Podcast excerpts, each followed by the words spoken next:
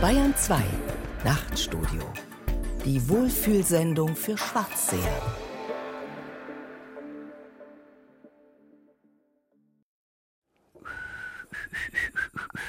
Ich kann es nicht mehr. Wie geht's? Pfeif du doch, ist ja Ich- ich- wurscht. ich- ich- Wie geht nochmal?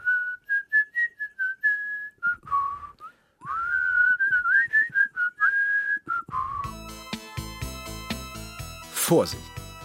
Das könnte dich teuer zu stehen kommen. Rein mit dem anderen.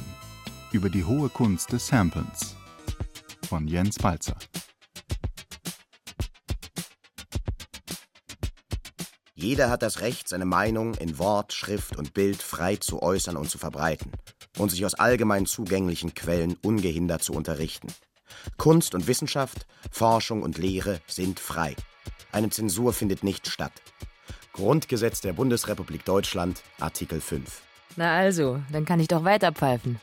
Jein. Dennoch gibt es in Deutschland Musik, die verboten ist.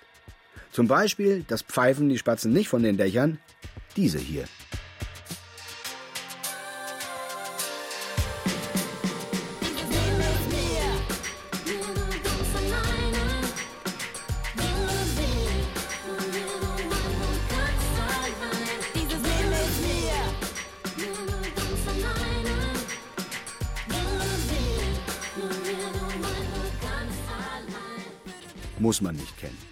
Dieses Stück heißt Nur mir und stammt von der Rapperin Sabrina Setlur, früher auch mal bekannt als Schwester S.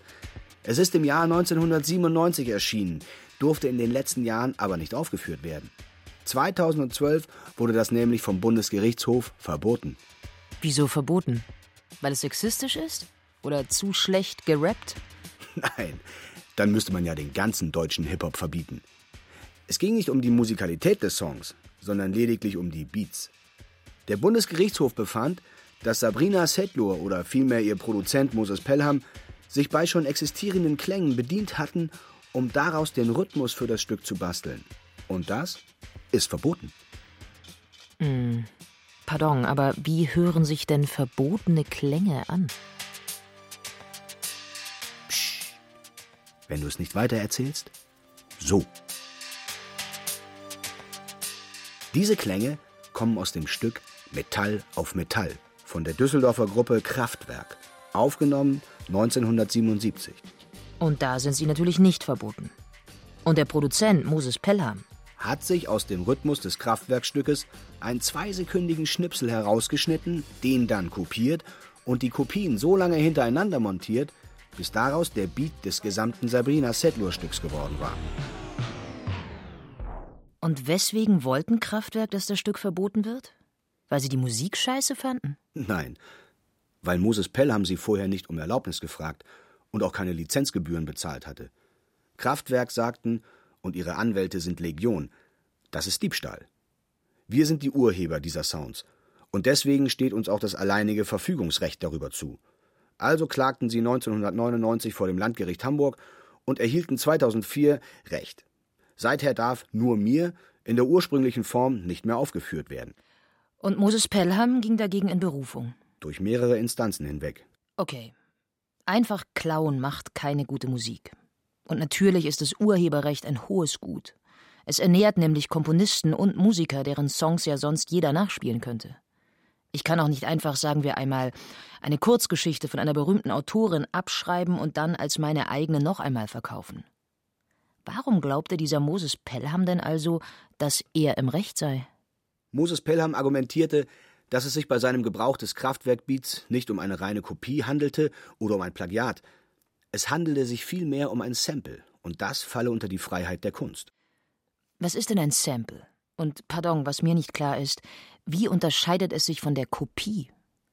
Das ist gar nicht so leicht zu beantworten. Auf den ersten Blick ist ein Sample erstmal nichts anderes als eine Kopie. Man schneidet sich ein kleines Stück aus einem bereits fertigen Titel heraus und fügt es in ein anderes Stück ein. Cut and Paste. Kopieren geht über Komponieren. Aber das ist natürlich nicht alles. Moses Pelham zum Beispiel sagt, ein Sample ist mehr als eine Kopie. Ein Sample ist ein künstlerisch wertvolles Zitat. Und künstlerisch wertvoll ist es, weil darin, so heißt es in seiner Verteidigungsschrift, eine musikalische Auseinandersetzung mit dem historischen Material der Popgeschichte erfolgt. Pelham sieht seine Musik als Hip-Hop. Und für den Hip-Hop, sagt er, sei die Technik des Sampling absolut prägend. Ja, ohne sie sei der Hip-Hop als ästhetische Gattung eigentlich gar nicht zu denken. Insofern falle sein Gebrauch des Kraftwerk-Samples unter die Freiheit der Kunst. Und die stehe höher als das Urheberrecht und sei absolut schützenswert. Weiß nicht. Hieße das nicht, jeder darf sich einfach an allem bedienen? Mit dieser Argumentation ist er mehrfach gescheitert. Nur in der letzten Instanz dann nicht, also beim Bundesverfassungsgericht. Das gab ihm im Mai 2016 zwar nicht recht, aber verwies den Fall zurück an den Bundesgerichtshof. Er habe, hieß es in der Begründung, dem Aspekt der Kunstfreiheit in seinem Urteil nicht hinreichend Rechnung getragen. Für Kraftwerk war das einmal eine neue Erfahrung. Die hatten nämlich schon oft gegen Künstler geklagt, von denen sie ihre Urheberrechte verletzt sahen. Und bislang hatten sie alle Prozesse gewonnen. Wobei schon komisch, dass die so pingelig sind. Ist nämlich gar nicht in ihrem eigenen Interesse. Schließlich sind Kraftwerk auch deswegen weltweit so berühmt, weil sie so oft gesampelt wurden. Ja, genau. Sonst wären sie eine Krautrock-Band von vielen.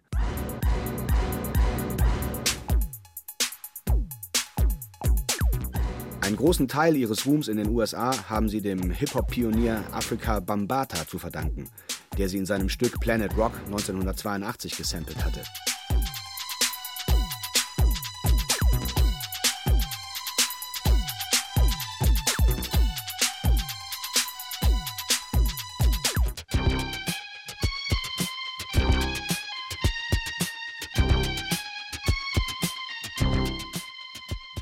Und wen überrascht es, der dann auch gleich der Erste gewesen ist, den Kraftwerk deswegen verklagt haben.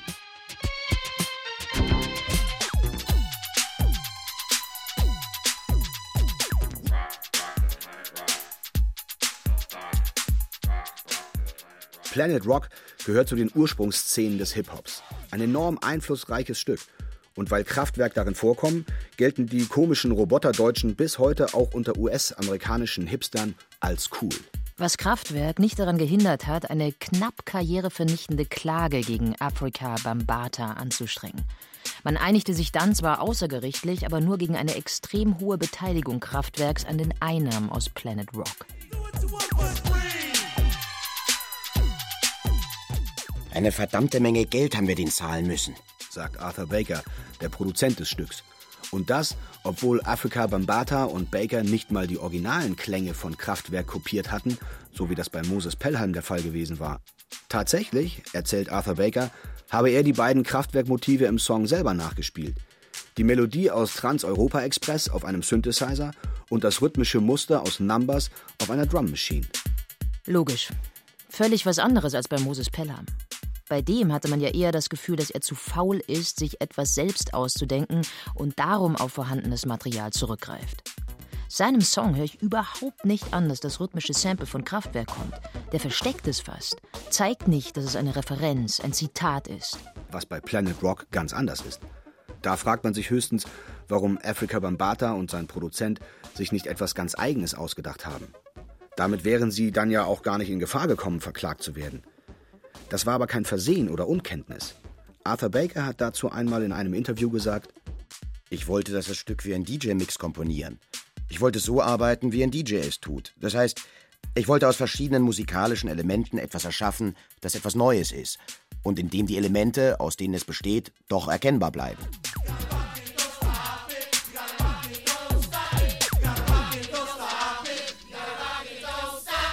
Cut and Paste. Herausschneiden und wieder einfügen. Und jeder sollte das hören. Genau. Das ist ja auch das, was Discjockeys tun. Seit sie erstmals, und zwar in der Diskokultur der frühen 70er Jahre, damit begannen, Platten ineinander zu mischen, um das Publikum im steten Flow einer Tanzbewegung zu halten. DJs nehmen unterschiedliche Platten, die als solche auch kenntlich bleiben, und erschaffen aus ihnen etwas Neues. Den Flow. Verstehe. Das war das Neue. Afrika Bambata und seine Produzenten wollten dieses Ineinandervermischen von verschiedenen Quellen, das Mixen, auf ein einzelnes Musikstück übertragen. Indem sie bestimmte Motive aus den Kraftwerksongs in ihre Komposition übertrugen, aber eben nicht kopierten, sondern zitierten. Das heißt also, es gibt hier eigentlich gar keine Samples zu hören, sondern Zitate. Womit wir wieder bei der kniffligen Frage von vorhin sind. Wie unterscheidet sich dann ein Sample von einem Zitat? Liegt der Unterschied nur darin, dass man bei einem Sample eine Klangfolge oder ein rhythmisches Muster mit elektronischen Mitteln kopiert und ein musikalisches Zitat eben auch dadurch entstehen kann, dass man es nachspielt? Lass es mich so sagen. Jedes Sample, das künstlerisch wertvoll ist, im Sinne der Gerichtsentscheidung im Fall Kraftwerk gegen Pelham, braucht eine zweite Ebene, die erkennen lässt, warum es in dieser Form an dieser Stelle in einen neuen Song eingefügt wurde. Eine zweite Ebene? Zum Beispiel, wenn wir das Sample als Zitat erkennen. Denn dann und nur dann kann man darin überhaupt eine musikalische Auseinandersetzung mit dem historischen Material der Popgeschichte erkennen. Wenn ein gesampelter Sound sich vom Rest der Klänge drumherum gar nicht unterscheidet, kann er auch keine zweite Ebene besitzen, aus der sich so etwas wie eine historische Auseinandersetzung ergibt. Das heißt, das künstlerisch wertvolle Sample darf sich nicht komplett in den Rest der Musik einfügen. Es muss anders bleiben als der Rest. Es darf nicht ganz passen. Das künstlerisch wertvolle Sample passt nicht und passt gerade doch. Es passt nicht, weil es sich hörbar auf der Ebene des klanglichen oder des musikalischen Materials vom Drumherum unterscheidet. Es passt gerade doch, weil sich aus diesem unpassenden Nebeneinander etwas Neues ergibt, nämlich ein neuer Sinn. Mit dem Sample kommt das andere in den Song. Zum Beispiel ein historischer Klang, der zitiert wurde. Indem der Song sich das andere zu eigen macht, verwandelt er sich aber selbst, nämlich in einen Song, der keine klare Grenze mehr zwischen sich selbst und dem anderen zieht. Oder mal ganz einfach gesagt. Künstlerisch wertvoll wird der Gebrauch eines Samples, wenn er eine Dialektik zwischen dem Fragment und der Totalität erzeugt. Entschuldigung, aber das soll bei Moses Pelham und Sabrina Settler zu hören sein? Zugegeben, da höre ich ehrlich gesagt gar nichts. Da liegt einfach irgendein Beat unter dem Song. Und wenn man nicht ganz genau hinhört und das Original nicht sehr gut kennt, dann erkennt man gar nicht, dass der Beat von Kraftwerk kommt. Und der Rest des Songs bezieht sich auch in keiner Weise auf dieses historische Vorbild. Da singt Sabrina Settler nur in relativ konventioneller Weise davon, dass sie eine starke Frau ist, mit der man nicht spaßen sollte. Hat mit Kraftwerk und Metall auf Metall erstmal nichts zu tun.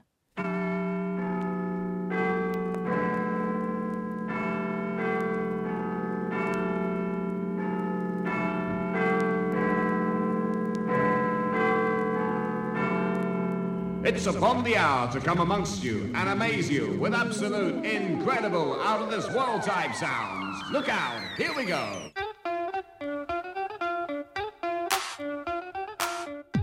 In einem Punkt hat Pelham immerhin recht. Im klassischen Hip-Hop, bei Oldschool-Rap-Crews wie Public Enemy, De La Soul und A Tribe Called Quest, da hören wir vor allem Zitate aus der Geschichte der afroamerikanischen Musik. Da geht es tatsächlich darum, dass man sich historisches Material aneignet. Wozu? Um sich als Erben einer bestimmten Tradition darzustellen und um diese Tradition in die Zukunft zu retten.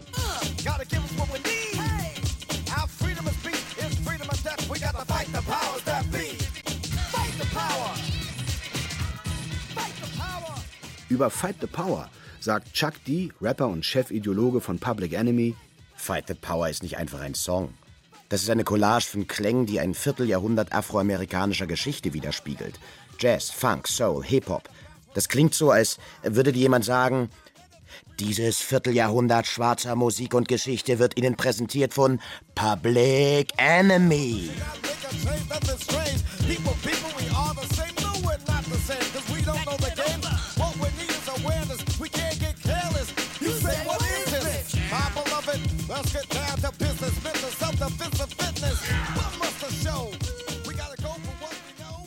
Der berühmteste Spruch von Chuck D lautet ja: Hip-Hop ist das CNN der Schwarzen. Das heißt, dass die afroamerikanische Community hier einen Kommunikationskanal hat, in dem sie sich ungefiltert und unzensiert über ihre eigenen Erfahrungen verständigen kann. Und zu diesen eigenen Erfahrungen gehört eben auch die eigene Geschichte. Hip-Hop ist also nicht nur das CNN der Schwarzen, sondern auch ihr History Channel.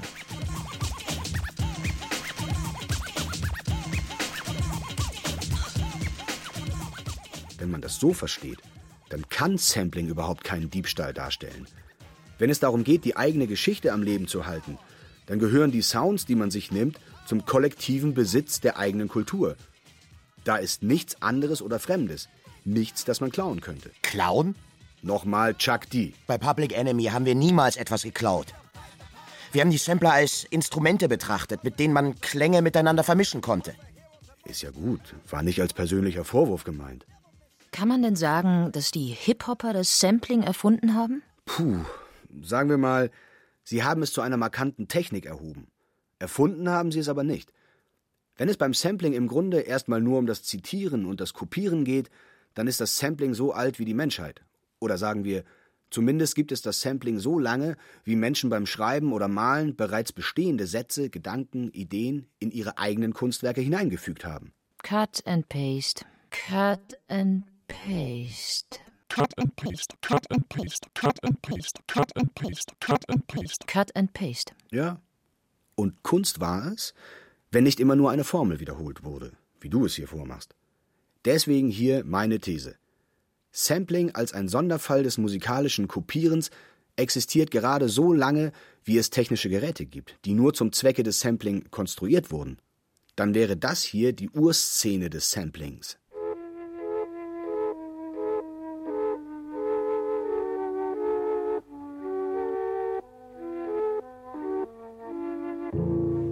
Me take you down, cause I'm going to Strawberry Fields. Nothing is real, and nothing to get hung about. Strawberry Fields forever. Äh, das sind doch die Beatles mit Strawberry Fields Forever. Äh, aber was ist darin gesampelt? Die Flötentöne, die man am Anfang hört. Dazu hätten sich die Beatles ja mühelos einen Gastflötisten anheuern können. Oder sie hätten die Melodie, so schwer ist sie ja nun nicht, auch als Blockflötenlaien vielleicht sogar noch selbst spielen können. Haben sie aber beides nicht, weil Paul McCartney damals lieber mit einem neuen Musikinstrument experimentierte, dem Mellotron. Das Mello was? Das klingt wie aus einem Science-Fiction-Film. Etwas, das Alien-Klänge in unsere Köpfe hineinkattet. Oder Klänge zitiert, deren Originale aus fremden Welten kommen. Aus Galaxien, die nie ein Mensch zuvor gehört hat. So ähnlich sah das Mellotron auch tatsächlich aus. Es handelte sich um ein Tastengerät, das im weitesten Sinne wie ein Klavier aussah. Nur dass man mit dem Tastendruck ein Tonband in Bewegung setzte, das dann über einen Tonkopf lief.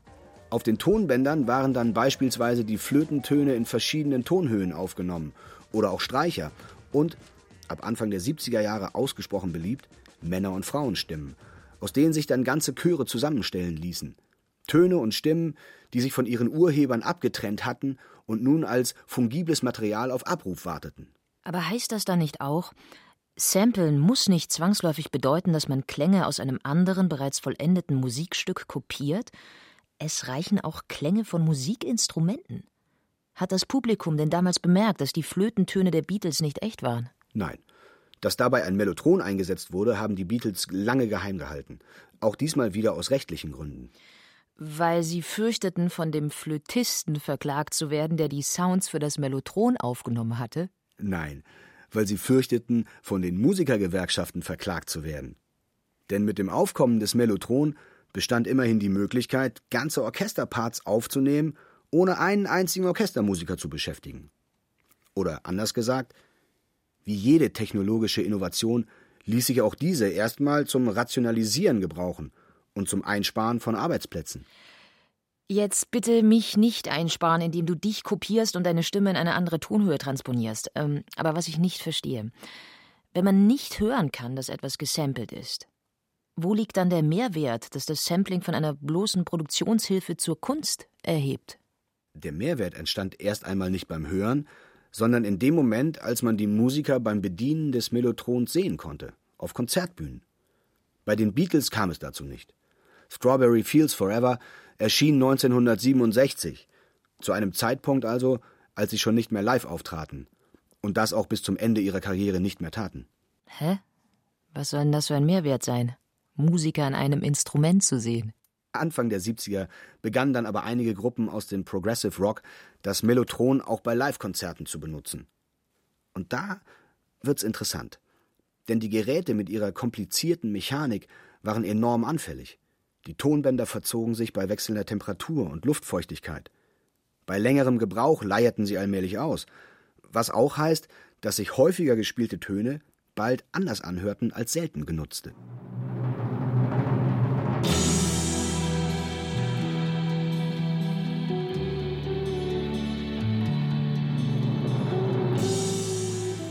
Ich habe lange versucht, das Mellotron vor Auftritten zu stimmen, aber irgendwann habe ich herausgefunden, dass dieser Versuch völlig aussichtslos ist. Sagt Robert Fripp von der Gruppe King Crimson, die das Instrument seit ihrem Debütalbum In the Court of the Crimson King benutzt hat.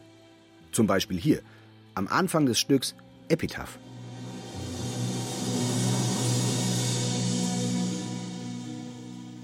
Das heißt aber, je länger man diese Mellotron-Geräte benutzte, desto stärker unterschieden sich die gesampelten Sounds von den Originalklängen. Sie begannen zu leiern und erhielten dadurch etwas Ätherisches, Gespensterhaftes, eine Eigenqualität, in der das Sample erkennbar wurde. Verstehe ich immer noch nicht. Falsche Töne als Mehrwert. Lass mich mal ein bisschen ausholen. Es dauerte nicht lange, bis die ersten Gruppen das Mellotron nur deswegen benutzten, weil ihnen sein fehlerhafter Klang so gefiel.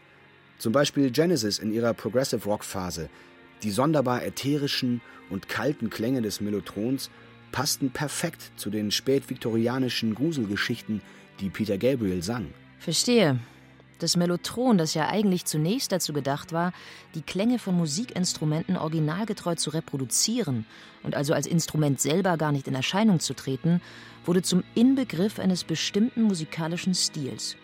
Oder anders gesagt, zum Instrument einer klanglichen Fremdheit.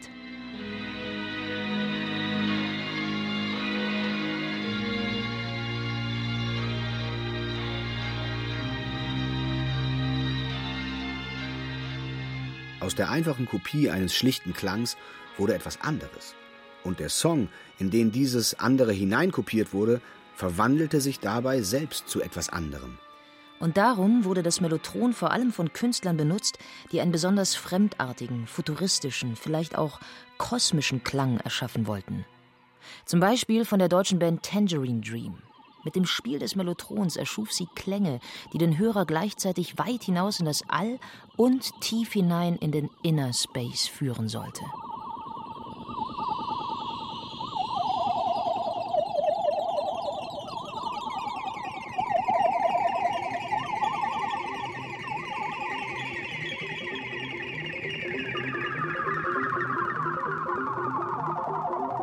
Kosmische Musik, sagte man damals.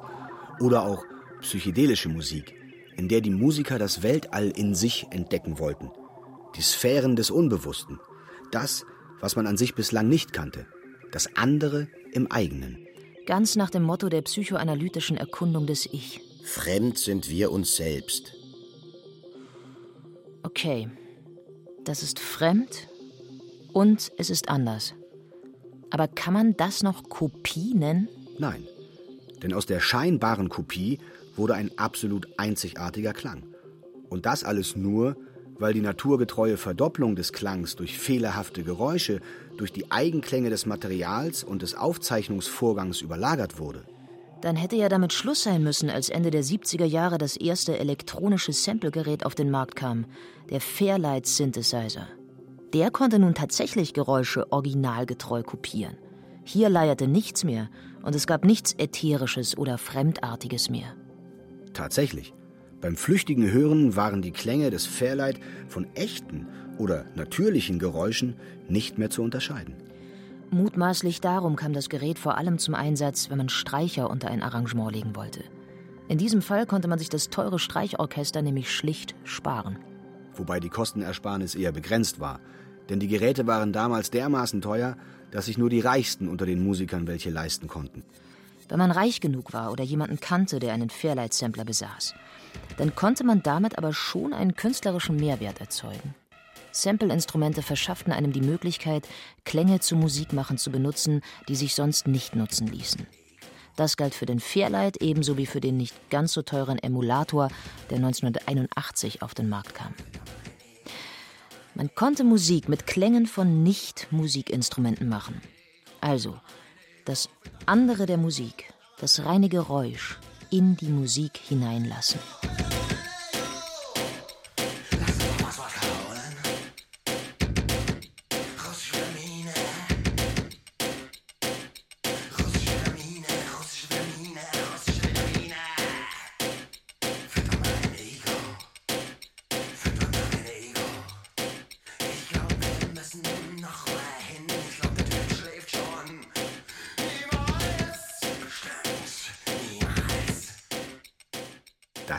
Ja damals ohnehin in der Luft. Die Berliner Gruppe Einstürzende Neubauten hatte schon Anfang der 80er Jahre mit ihren ohrenbetäubenden Industrial-Konzerten auf sich aufmerksam gemacht, bei denen sie auf der Bühne mit Metallschrott aller möglichen Art hantierte. Dann bastelte ihr Produzent Gareth Jones 1985 für das Album Halber Mensch aus den gesampelten Metallgeräuschen einen Disco-Hit. Yu Gong.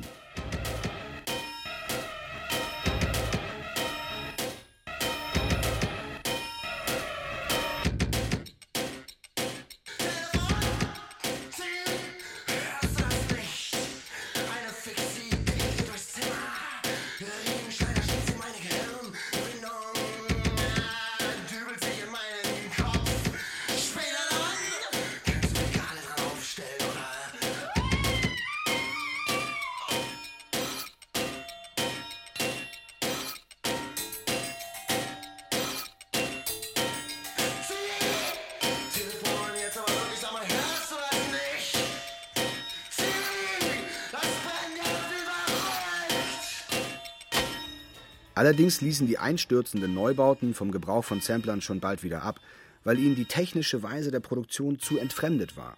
Leadsänger Blixer Bargeld dazu: Die elektronisch gearbeiteten Stücke waren uns zu klar und sauber, zu eindeutig. Außerdem machte die Arbeit im Studio keinen Spaß mehr, wenn man den Überblick über das Ganze verlor. Oder hatten die teutonischen Musiker Angst vor Disco? Gar Angst vor einem Hit? Wie auch immer. Schon auf den nächsten Platten kehrten die einstürzenden Neubauten entschlossen zur handgemachten Musik zurück. Das Motiv des rhythmisierten Metallgeräusch-Samples hat sowohl die belgische Electronic Body Music inspiriert, aus der sich Ende der 80er Jahre das Techno-Genre entwickelte, als auch die ersten House-Produktionen aus Detroit und Chicago. It's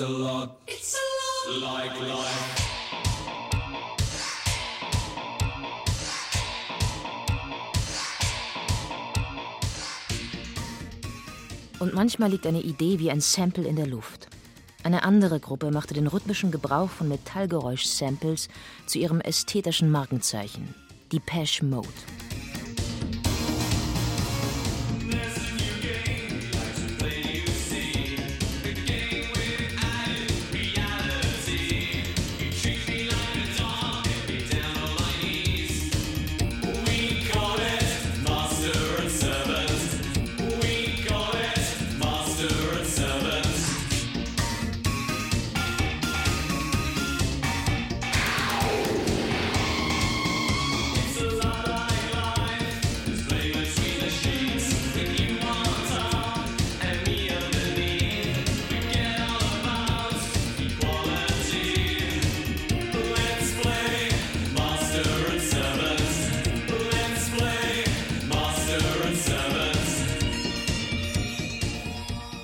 Master and Servant aus dem 1984 erschienenen Album Some Great Award. Das entstand zeitgleich mit Halber Mensch von den einstürzenden Neubauten, ebenfalls unter der Regie des Produzenten Gareth Jones. Die Ähnlichkeit der Klänge ist also kein Zufall.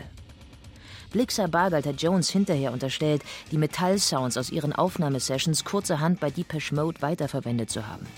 Jones streitet das ab und klären ließen sich die Vorwürfe nie weil hier eben nicht eine rhythmische Sequenz kopiert wurde, sondern Klänge, die dann noch weiterverarbeitet wurden.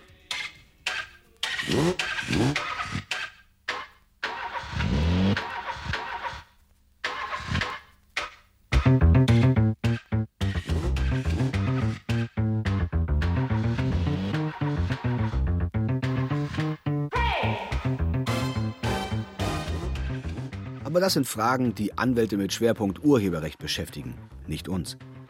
Denn der ästhetisch interessanteste Gebrauch, der Anfang der 80er Jahre von den frühen Samplern gemacht wurde, kommt nicht von diesen zwei Bands, sondern vom Londoner Produzenten Trevor Horn. Mit seiner Gruppe Art of Noise samplet er Alltags- und Technikgeräusche und bastelte daraus aberwitzig klingende Popsong-Collagen. Wie zum Beispiel dieses Stück, Close to the Edit, das mit den Sounds startender Automotoren beginnt, die in den unterschiedlichsten Geschwindigkeiten und Tonhöhen abgespielt werden.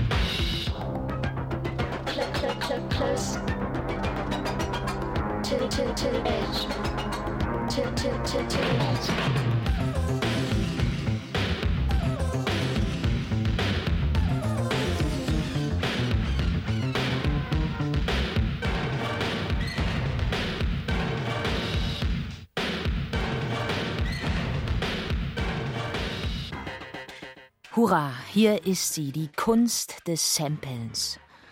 Bei Art of Noise geht es weder um die Imitation eines vorgefundenen Instrumentenklangs noch um dessen fehlerhafte Imitation.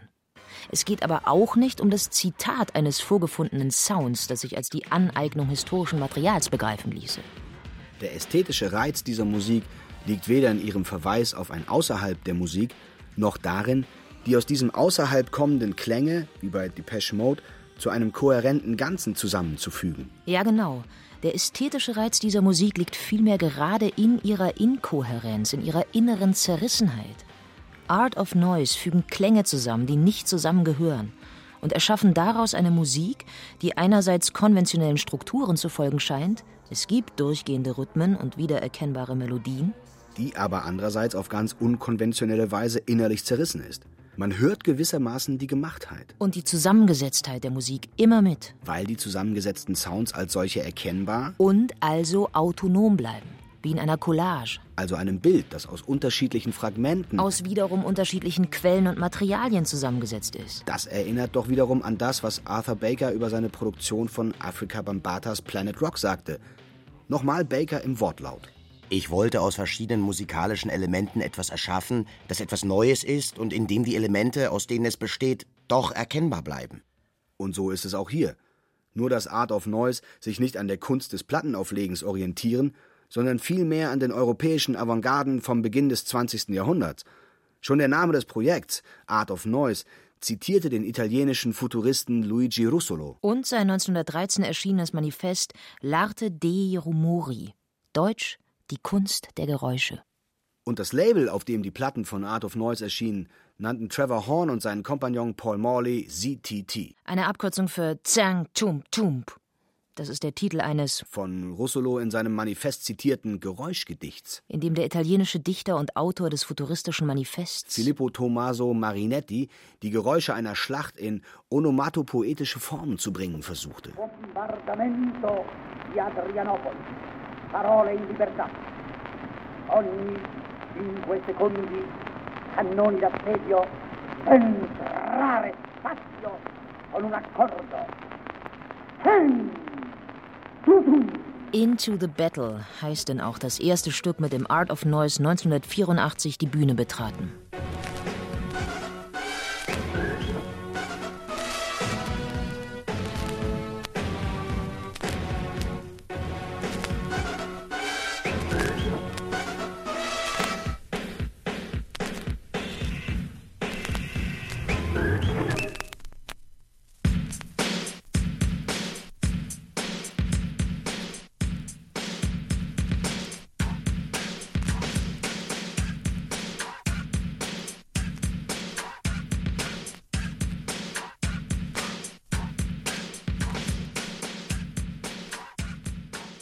Klingt, so hat es der Pophistoriker Simon Reynolds in seiner Post-Punk-Geschichte Rip It Up and Start Again beschrieben.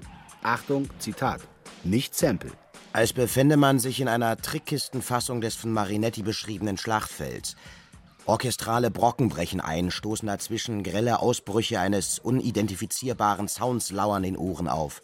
Dieses militärisch wirkende Staccato war einerseits, ganz banal, produktionstechnisch begründet. Der Fairlight-Sampler konnte keine Sounds speichern, die länger als zwei Sekunden dauerten. Andererseits war der militärische Charakter des Sounds durchaus intendiert.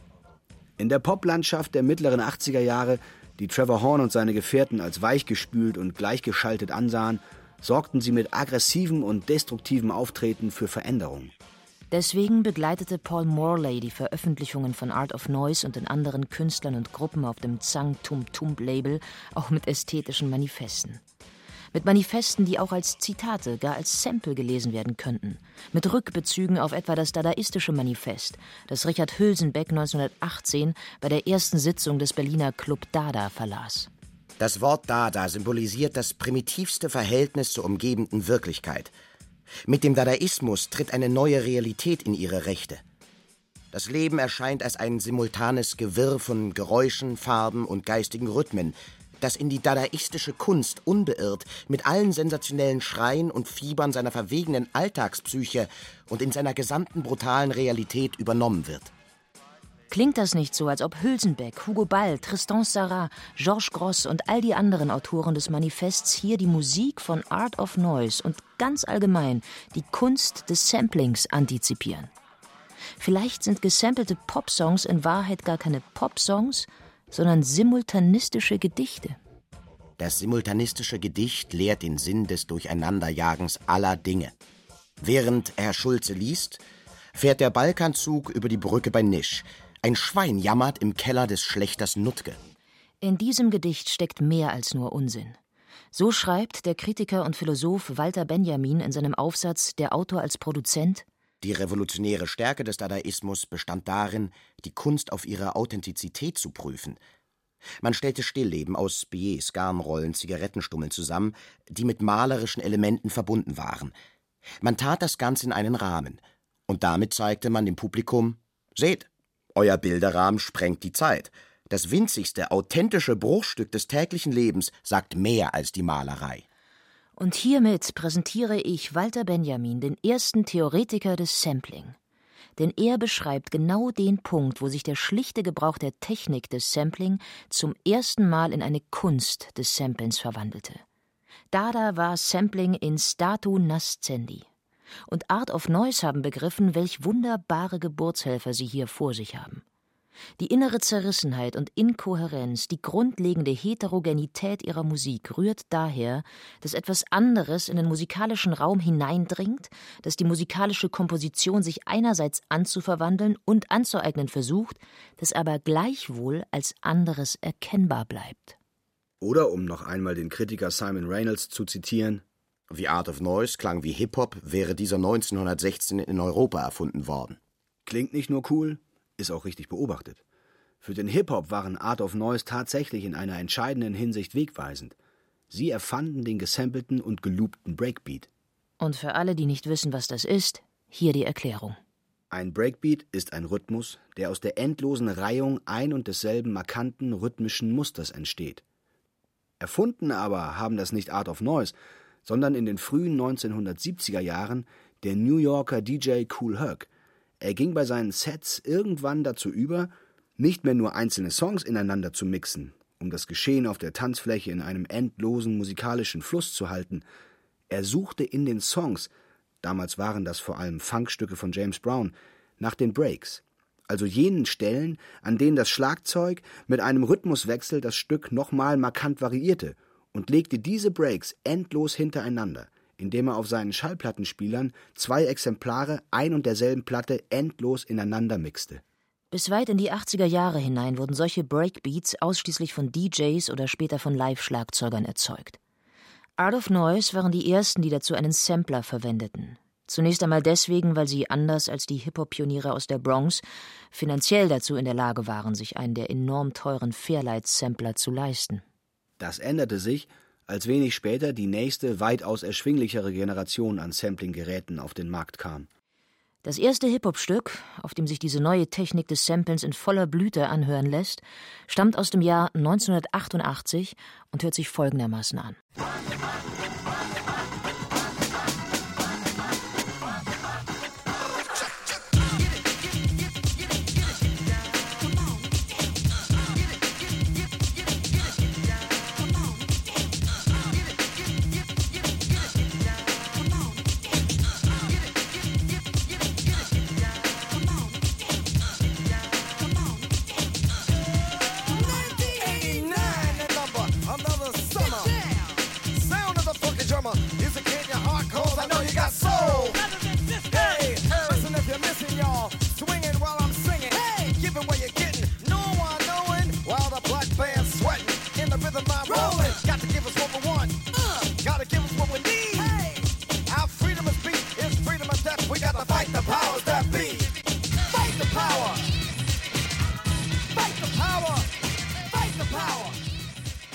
Nochmal Fight the Power von Public Enemy.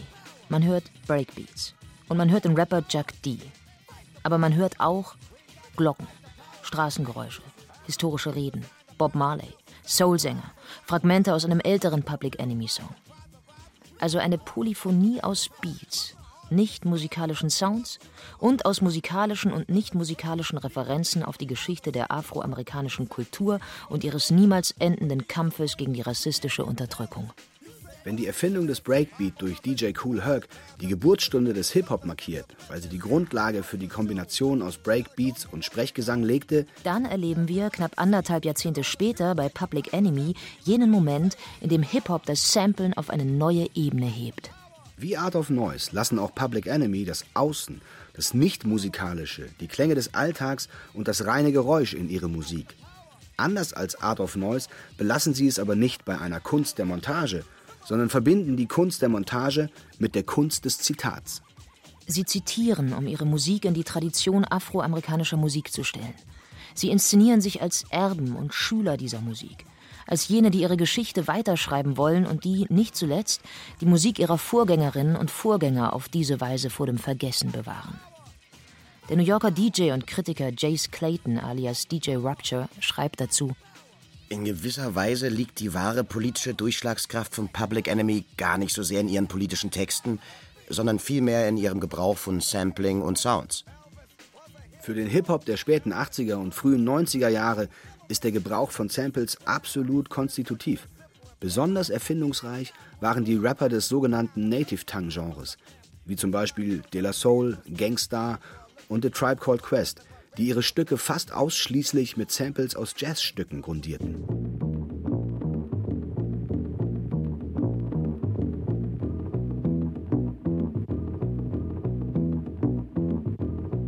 In the days when I was a teenager, before I had status and before I had a pager, you can find the abstract. Listening to hip hop, my pops used to say it reminded him of bebop. I said, Well, daddy, don't you know that things go in cycles? Way the Bobby Brown is just amping like Michael. It's all expected, things are for the looking. If you got the money, quest is for the booking. Come on, everybody, let's get with the fly mode. Still got room on the truckload of black.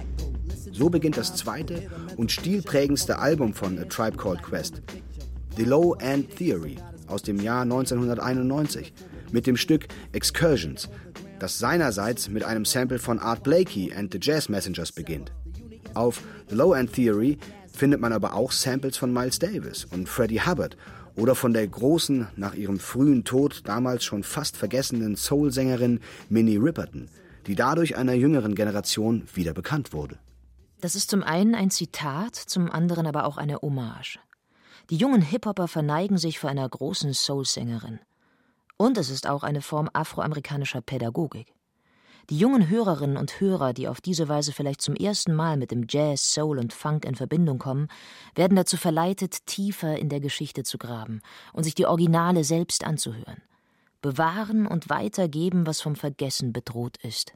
Auf diese Weise wird das Sampling zu einer Technik der Verbindung von Geschichte und Gegenwart. Das andere, das hier hereingelassen wird, ist gerade das andere der Tradition. Es ist ein anderes, das durch das Vergessen drohte, erst zu einem anderen zu werden, statt zu einer Geschichte, die einen stolz macht.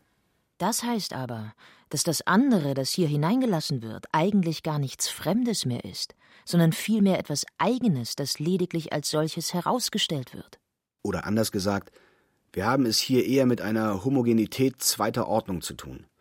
In ihren Samples beziehen sich die historisierenden Hip-Hop-Songs nicht auf ein Außen, sondern auf das Innen eines Zusammenhangs, aus dem sie ihre Entstehung erklären. Und das heißt, die künstlerische Subjektivität, die hier zur Erscheinung gelangt, ist eine Subjektivität, zu der das Heterogene und Fragmentarische immer schon wesentlich dazugehören.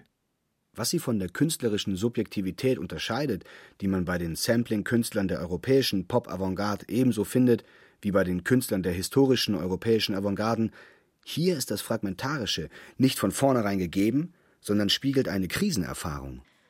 Bei den amerikanischen Hip-Hop-Künstlern spiegelt die Heterogenität des gesampelten Songs hingegen keine Krise, keinen Bruch, sondern vielmehr eine Kontinuität. Die Kontinuität der afroamerikanischen Kulturgeschichte, die immer wieder zerschlagen wurde und die immer von neuem wieder zusammengesetzt werden muss. Du findest also, dass sich der europäische und der amerikanische Ansatz beim Sampling wesentlich voneinander unterscheiden? Es gibt einen kleinen Text des französischen Philosophen Gilles Deleuze, der uns da eventuell weiterhilft. Ich kopiere einmal ein paar Fragmente daraus und versuche sie als Samples hier hinein zu montieren. In dem Text befasst Deleuze sich mit dem amerikanischen Schriftsteller Walt Whitman und mit dem Unterschied zwischen der amerikanischen und der europäischen Literatur. Die Kunst des Fragments, schreibt Deleuze darin, ist eine typisch amerikanische, während die europäische Subjektivität generell eher auf das Gerundete, Harmonische zielt. Die Europäer haben einen angeborenen Sinn für die organische Totalität oder die Komposition. Aber sie müssen den Sinn fürs Fragment erwerben und können es herstellen nur durch eine tragische Reflexion oder eine Erfahrung des Zusammenbruchs. Die Amerikaner dagegen, sie besitzen einen natürlichen Sinn fürs Fragment, und sie müssen sich demgegenüber das Gefühl für die Totalität, die schöne Komposition erringen. Das Fragment ist bereits da, auf eine Weise, die jeder Anstrengung vorausgeht. Ist vielleicht doch ein bisschen pauschal, oder? Ja, aber wenn man beim Zitieren und Samplen mal die geografischen Zuschreibungen wegschneidet. Cut and Paste? Genau, also den Gegensatz zwischen den Europäern und den Amerikanern, dann markiert Gilles Deleuze hier doch einen interessanten Punkt. Er sagt, es gibt Kunst, die nach geschlossenen Formen sucht. Und es gibt Kunst, die ganz bewusst im Fragmentarischen bleibt. Die fragmentarische Kunst spiegelt eine Gesellschaft, die aus Minderheiten besteht und das auch von sich weiß. Die totalitäre Kunst spiegelt eine Gesellschaft, die im Kern ihres Selbstverständnisses eine einheitliche ist. Noch ein Deleuze-Sample. Wenn das Fragment den Amerikanern angebuchen ist, so deshalb, weil Amerika selbst aus föderierten Staaten und diversen Immigrantenvölkern und Minderheiten besteht. Überall eine Ansammlung von Fragmenten, von der Sezession, das heißt vom Krieg, bedroht. Die Erfahrung des amerikanischen Schriftstellers ist nicht von der amerikanischen Erfahrung zu trennen, selbst wenn er nicht von Amerika spricht. Das heißt, dass sich in diesen beiden Arten der Kunst unterschiedliche Subjektivitäten spiegeln. In dieser Hinsicht steht das immer zersplitterte, fragmentarische und relative Ich der Amerikaner dem substanziellen, totalen und solipsistischen Ego der Europäer gegenüber. In der hohen Kunst des historischen Sampling im Hip-Hop der alten Schule ist demzufolge das Sampling als Kunst des Fragments zum perfekten Spiegel einer Subjektivität geworden, die immer schon fragmentiert war. Damit, so könnte man meinen, hätte die Kunst des Sampling dann auch ihren Höhepunkt und ihre ureigenste Bestimmung erreicht. Könnte man meinen. Wenn es nicht auch jene juristische Seite der Samplingkunst gäbe, mit der wir unseren Parcours durch die Ästhetik und Geschichte des Sampling begonnen haben. Die goldene Epoche des Sampling auf den alten Platten von Public Enemy und De La Soul, von Gangstar und The Tribe Called Quest endet abrupt. I'm alone again, naturally. Alone again, naturally. So I went into the show and started maxing. People came up to me and started asking what's up with me and when I'm getting on and how many records is Auf Alone Again benutzt der New Yorker Rapper Biz Markie eine kleine Klavierfigur und den Refrain eines alten Gilbert O'Sullivan Songs. Dessen Plattenfirma, der multinationale Konzern Warner Brothers, verklagte das kleine Label Biz Markies. Mit Erfolg. Du sollst nicht stehlen. So begann der Richter Kevin Duffy seine Urteilsbegründung. Er verurteilte den Rapper zur Zahlung eines Schadensersatzes von 250.000 Dollar. Außerdem durften weder die Single noch das dazugehörige Album weiterverkauft werden. Damit änderte sich schlagartig die ganze Lage im Hip-Hop und in der Verwendung von Samples. Mit dem sorglosen Zitieren, mit der Kultur des Cut and Paste war es vorüber. Vor jedem einzelnen Gebrauch eines Sounds musste nun akribisch die Lizenz eingeholt werden und man musste viel Geld dafür bezahlen. 10.000 Dollar, so schätzte das Fachmagazin Spin damals, kostete Mitte der 90er Jahre eine durchschnittliche Lizenz für ein Sample. Manche Künstler nahmen je nach Bedeutung und Beliebtheit aber auch erheblich mehr. Und für manche Künstler wurden die Einnahmen aus Sample-Lizenzen zu einer wesentlichen Einnahmequelle. Wie zum Beispiel für Kraftwerk, mit denen wir begonnen haben. Oder für Sting, den Sänger der Gruppe Police und Inhaber an ihren Songrechten. Einer der erfolgreichsten Hip-Hop-Tracks aus den frühen Nullerjahren, I'll Be Missing You von Puff Daddy, gründet auf einem Sample aus dem Police-Stück Every Breath You Take.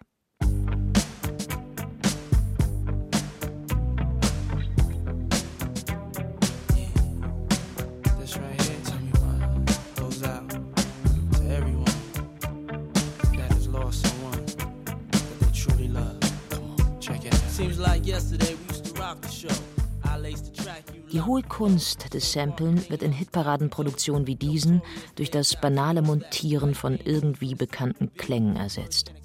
Vielleicht aus Kalkül, um zusätzlich zu den Puff Daddy-Fans auch noch ein paar Police-Anhänger zum Kauf der Single zu bringen. Vielleicht aber auch, weil die Sänger, Komponisten und Produzenten schlicht zu faul sind, um sich einen eigenen Beat, eine eigene Melodie auszudenken. Womit wir wieder bei Moses Pelham und seiner Kopie des Kraftwerk-Beats wären. I know you're still living your life after death.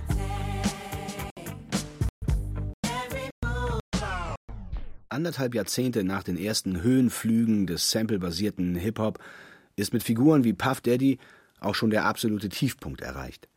Wenn man früher bei Public Enemy und A Tribe Called Quest die hohe Kunst des Sampling hören konnte, dann bei ihm, wie Sampling auch zu ästhetisch und intellektuell primitiver Konfektionsware führt. Oder zu reinem Geprotze.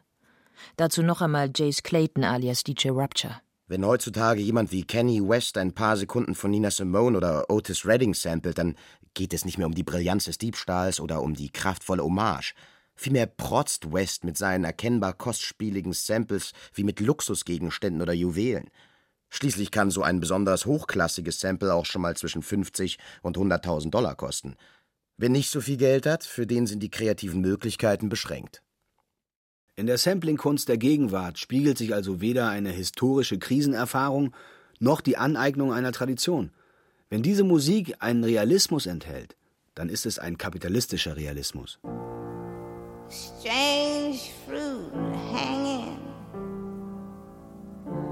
poplar trees. I just need to clear my mind now. It's been racing since the summertime. Now I'm holding down the summer now.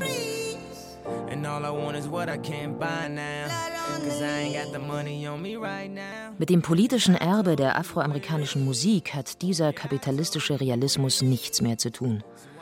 Kenny West hat es sogar fertiggebracht, das vielleicht berühmteste Lied über die Schrecken der Sklaverei, Strange Fruit, hier in der Version von Nina Simone, für einen Song zu samplen, in dem er bloß persönlichen Liebeskummer beklagt und den Umstand, dass er gerade nicht genug Geld hat, um sich alles das zu kaufen, was er gern hätte. Das ist Blood on the Leaves von seinem 2013 erschienenen Album Jesus. We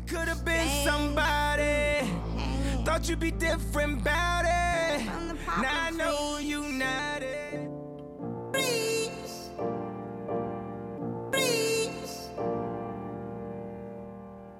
Vielleicht drückt sich aber gerade in dieser Kunst des kapitalistisch-realistischen Samplens der Zustand der Gegenwart am besten aus. Die Herrschaft des Konsums und des Reichtums und die Herrschaft der Institutionen, die diesen Reichtum gegen jene verteidigen, die selber gerne mehr wären als Konsumenten. Wenn die hohe Kunst des Samplens darin besteht, das Außen in die Musik zu lassen, dann spiegelt die Samplingkunst des kapitalistischen Realismus eine Welt, in der es kein Außen mehr gibt und eine Subjektivität, deren Zerrissenheit nur noch in dem unerfüllbaren Wunsch danach besteht, immer noch mehr zu besitzen, als es gerade hat.